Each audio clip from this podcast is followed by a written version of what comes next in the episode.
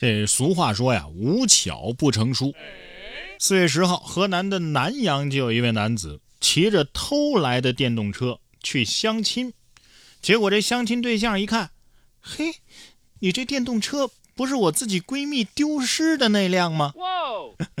还有啊，这车上还有自己借用的时候摔倒了曾经留下来的痕迹呢。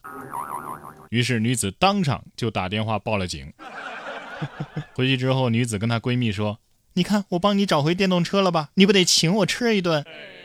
但是闺蜜也可以说：“嗨，我这一辆电动车算什么呀？我还帮你避了个坑呢，你得请我一顿吧？” 可是这事儿会不会有不知情的旁观者认为，怎么了？现在男生相亲失败还会被抓进派出所吗？偷个电动车算什么本事啊？有本事偷我闺蜜的玛莎呀！虽然说她现在可能还没有。除了防盗，咱们还得防火呀。下面这位大哥呀，你说他没有安全意识吧？他能意识到要查证是否有安全隐患。你说他有安全意识吧？他验证的方式错的离谱。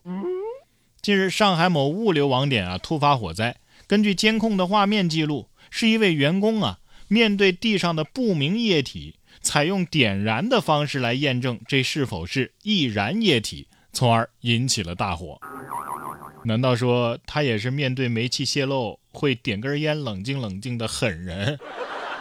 我看了这视频，除了他以外啊，他旁边的人感觉像是参加过二战的，面对这么离谱的操作竟然无动于衷。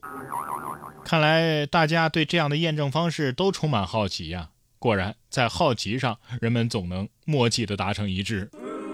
哎，好奇也就算了，这么大的火竟然没人想起来去拿灭火器。还是说，压根儿就没有灭火器？这安全教育工作真的是得加强。说到火，那最近最火的那得是淄博烧烤了，是吧？都火出圈了，不少食客是慕名而来呀。近日，就有一名女子发视频吐槽，自己在淄博呀遭到了宰客行为。一间几平米的房间，不仅标价与线上的价格呀相差巨大，而且价格还在持续涨高。其实。第一，人家火嘛，是吧？这供需关系。再说这五一假期就要临近了，这宾馆房价有所提高也是比较常见的。对呀。但是能多出来几百块钱的差价，那很明显就是把人当韭菜割了。目前当地的市场监督管理局表示会反馈给领导进行处理。是啊，淄博为自己的文旅事业努力了这么久，没想到被自家人来了一波狠狠的背刺，那就对不起了。你要是砸我碗的话，我可就摔你的锅了。同样是同事操哥，四月八号，山东的威海啊，有游客拍到了动物园有只老虎把一只蓝孔雀给吃了。九号，这个西峡口神雕山野动物世界丛经理告诉记者说，动物园啊有一千多只孔雀，都是散养的，旨在给他们打造一个比较舒适的生活环境。但是老虎把孔雀吃了，这还是首次发生的事儿。后续呢也会出台措施，加强管理。防止孔雀飞往猛兽区，这是生吃同事啊！这是我见过的最残酷的职场了。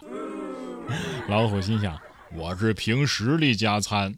哎，你别说，这溜大鸡呀，长得还挺花里胡哨的。哎，这铃子挺漂亮，送我老婆当摆件吧。哎，还可以逗我孩子玩。你们不是想看动物的野性吗？这就是啊，弱肉强食，天经地义。这有些动物啊，不光可以在动物园看，还能在网上买。不光可以在网上买，还有可能给你带来意外收获。